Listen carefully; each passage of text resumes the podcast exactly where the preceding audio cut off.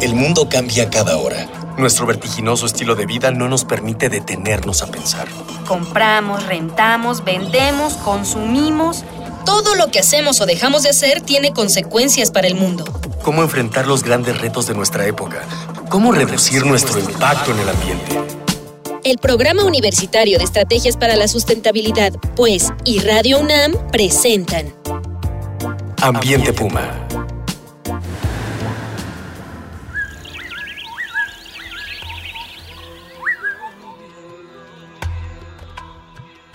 ¿Qué tal? Nuevamente les saluda Marjorie González y a nombre de Mireya Imas, directora del programa de Universitario de Estrategias para la Sustentabilidad, Sustentabilidad de la UNAM, les doy la más cordial bienvenida a este que es su espacio Ambiente Puma, voces, ideas y acciones sustentables. Pues en la emisión anterior estuvimos platicando acerca de eh, las eh, fuentes de energía renovable, las tecnologías que las están aprovechando como una alternativa para reducir nuestro impacto en el ambiente. Hoy vamos a seguir platicando acerca del Instituto de Energías Renovables de la UNAM y los invitamos porque es un tema muy interesante que nos atañe a todos. De nueva cuenta, me acompaña en camino el doctor Antonio del Río Portilla, director del Instituto de Energías Renovables de la UNAM. Qué gusto que sigas con nosotros, Antonio. Hola, Mayor, aquí estamos. Y pues antes de retomar la charla con nuestro invitado, vamos a escuchar brevemente a algunos estudiantes de la Facultad de Ingeniería de la UNAM, a quienes les preguntamos si conocen algunas tecnologías para aprovechar las fuentes renovables de energía y cómo pueden beneficiar al ambiente el uso de estas tecnologías.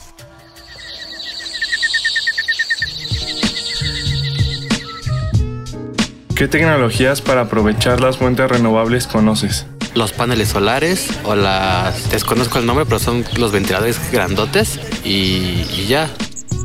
Mm, pues actualmente, digo, la más básica de todas, paneles, ¿no? Digo, es una tecnología que ahorita está creciendo mucho, se está desarrollando bastante en, cuestión de eso. Incluso aquí mismo, ¿no? En los institutos. Tenemos incluso un instituto especializado, el Instituto de Energías Renovables en Temisco, Morelos, donde se estudia bastante el cómo poder hacer combinaciones de semiconductores para aprovechar al máximo la radiación, ¿no?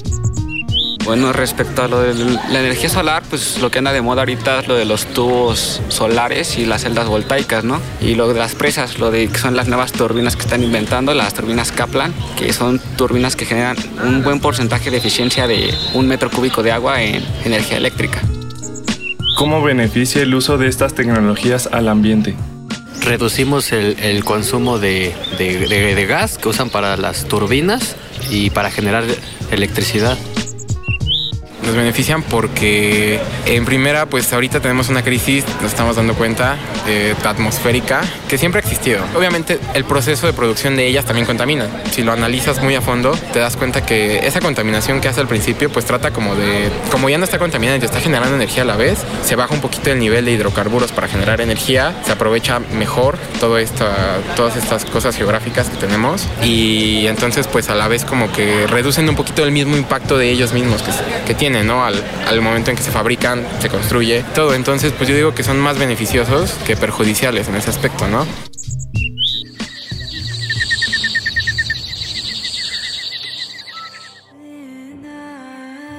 Doctor Antonio del Río, si yo soy estudiante de la UNAM y quiero dedicarme a investigar las energías renovables, ¿qué licenciatura debo estudiar si soy estudiante de bachillerato?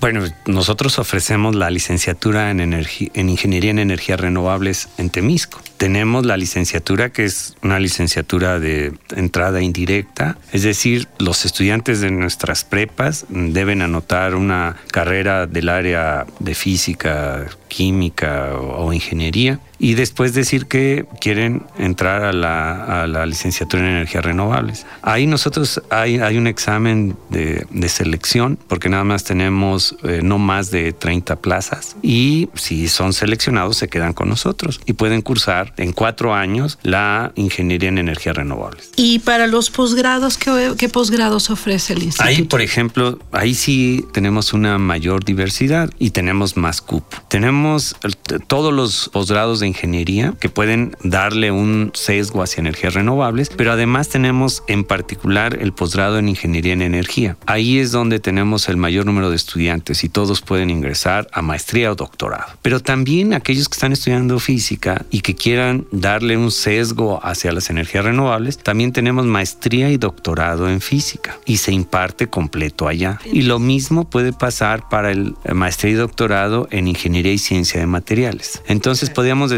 tenemos tres posgrados y actualmente está, estamos participando también en el posgrado en sostenibilidad. ¿Ese se está localizado en el Instituto de Ecología? Ese está coordinado, el coordinador está en el Instituto de Ecología, pero nosotros somos participantes, también. Entonces, todas estas vertientes se pueden ver en el Instituto de Energías Renovables. De hecho, tenemos más de tres veces eh, estudiantes de posgrado que licenciatura, de toda la licenciatura. Sí. Y bueno, hay planes para que vaya creciendo la licenciatura. Sería deseable que tuviéramos más opciones y, y más plazas para los que quieran estudiar energías renovables. Es una rama que está explotando en México. Por ejemplo, de las primeras estimaciones para el año 2014, el número de empleos generados en energía solar fue cuatro veces la estimación. Hubo más crecimiento del esperado. Entonces es una opción real para los estudiantes encontrar trabajo. Claro. Y la demanda, ¿están acercándose más este, jóvenes a, a estos temas o, o, aún es baja? Porque le huimos a las ciencias, ¿no? A las matemáticas, a la física. Bueno, sí hay que saber matemáticas, hay que saber física, algo de química y cuestiones realmente de ingeniería, de aplicación tecnológica. Pero yo creo que es divertido. Y además de que es divertido, podemos hacer cosas muy concretas y la gente puede trabajar en diferentes ámbitos. El día de hoy se nos están acercando empresas para empezar a pedirnos estudiantes y no estamos satisfaciendo la demanda.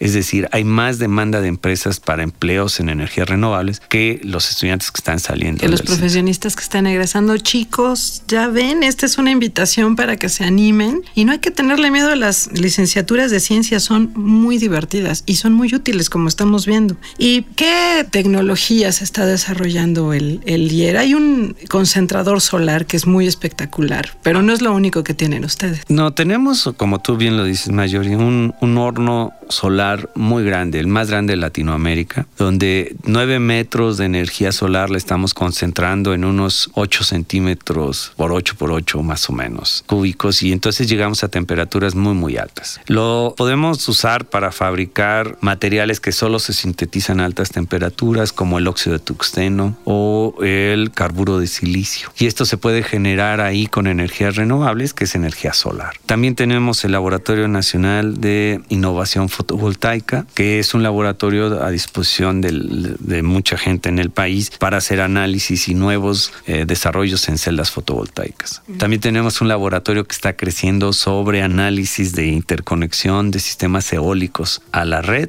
de cómo un ventilador, como lo dijo el estudiante de ingeniería, estos ventiladores que se llaman aerogeneradores, cómo se conectan estos generadores a la red. Ese tipo de cosas estamos haciendo, estamos investigando. Y también, como habíamos dicho la vez pasada, geotermia. Y algo que nos faltó la vez pasada es que también tenemos investigación en biocombustibles. En biocombustibles también tenemos un grupo que está trabajando para cuestiones de bioetanol y de biodiesel. Y que se está empezando a usar mucho en el país, ¿no? El bioetanol. Así es. Y lo que nosotros nos enfocamos es a producirlo a partir de desechos. Claro. No a partir de cultivos. De cultivos, sino a partir de desechos. Y creemos que eso está en una parte asegurando la sustentabilidad en lugar de comprometer la alimentación. Excelente. Y a ustedes, amigos en casa, ¿qué les parece? ¿Ya se animaron a colocar su calentador solar de agua? Envíenos sus comentarios, nos interesa mucho su opinión. El día de hoy tenemos eh, de regalo varios libros, son tres ejemplares del título Siguiendo la huella, el impacto de las actividades humanas, editado por la UNAM y Editorial Siglo, Siglo XXI, que forma parte de la colección Nuestra huella en el planeta. Y va a ser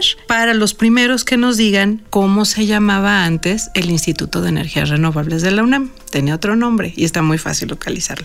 Les recuerdo nuestras vías de contacto es en Twitter, arroba UNAM Sustentable, en Facebook Sustentabilidad UNAM o al teléfono 5622-5212 13 o terminación 14. Recuerden que este espacio lo construimos entre todas y todos, pues con sus voces, ideas y acciones estamos haciendo comunidad. Pues seguimos aquí con el doctor Antonio del Río y le quiero preguntar de qué manera incide el Instituto de Energías Renovables en la política energética del país. ¿Tiene espacios para influir en las políticas que se van construyendo en torno a la energía? La verdad es que sí tenemos espacios. El que seamos completamente escuchados creo que no es cierto. Nos escuchan en parte. Pero es que hay muchos actores, muchos intereses. Somos parte del Consejo Consultivo de Energías Renovables de la Secretaría de Energía y ahí tenemos voz y participamos activamente y digamos que podemos tener un cierto impacto. Pero hay grupos en el Instituto de Energías Renovables que han participado para generar las normas de calentadores solares o las normas de instalación de sistemas fotovoltaicos. Y ahí no solo incidimos en la política, sino incidimos en asegurar a las personas que vayan a utilizar estas tecnologías que están adquiriendo artefactos que van a funcionar. Y yo creo que eso también es una labor muy importante.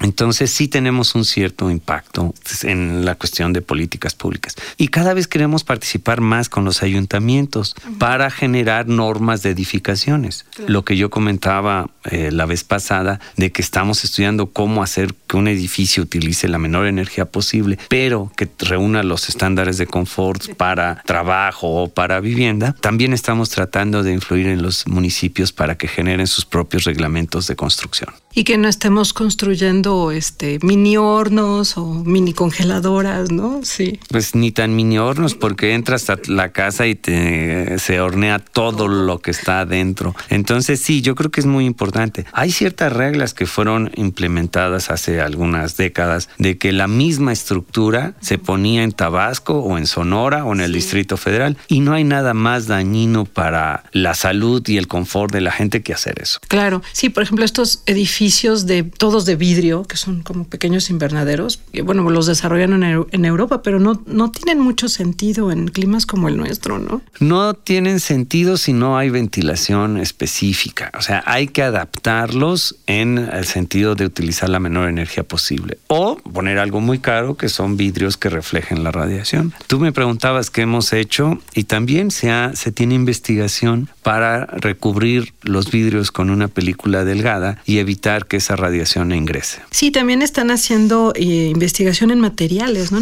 materiales para las celdas, materiales para reflejar la energía. Exactamente, tenemos un grupo muy grande de personas que se dedican a materiales para aprovechamiento de la energía, para bloqueo de la energía, para control de la energía. Estos grupos trabajan en este tipo de cosas y también para almacenamiento de energía que es una de las cosas que se requiere. La energía solar nos llega, decíamos nosotros que nos llega muchas veces más de la que usamos, pero en la noche no hay. Entonces, ¿dónde la almacenamos? Hay un grupo que se dedica al almacenamiento de energía. Al almacenamiento de la energía, claro, eso es importantísimo. Y finalmente también tener estas alternativas a nivel industrial, a nivel de grandes edificaciones, pero también las alternativas para los usuarios pequeños, ¿no? Para las casas, para las familias. El día de hoy, todo edificio que tenga menos de cuatro pisos, casi puedo decir que arriba en la azotea se pueden poner paneles fotovoltaicos y con esos paneles fotovoltaicos se alimentaría casi toda la energía del edificio. ¿Qué les parece? Pues ya no hay, vamos exactamente a la, a la sección donde decimos no hay pretexto.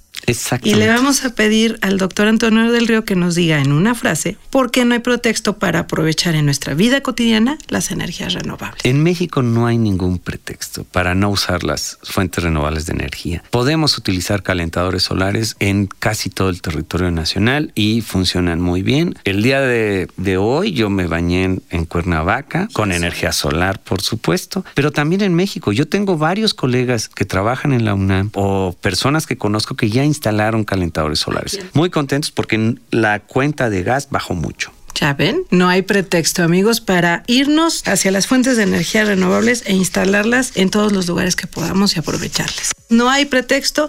Y así concluimos una emisión más de Ambiente Puma. Le agradezco muchísimo al doctor Antonio del Río su presencia, director del Instituto de Energías Renovables. Fue una gran conversación. Muchas gracias. Gracias por invitarme.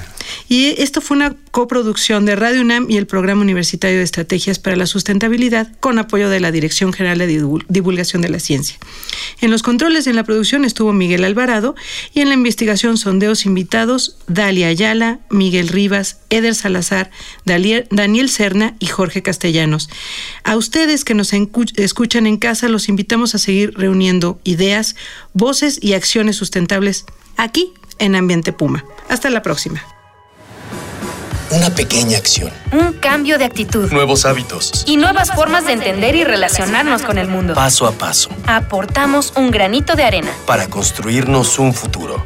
El Programa Universitario de Estrategias para la Sustentabilidad, pues, y Radio UNAM presentaron Ambiente Puma.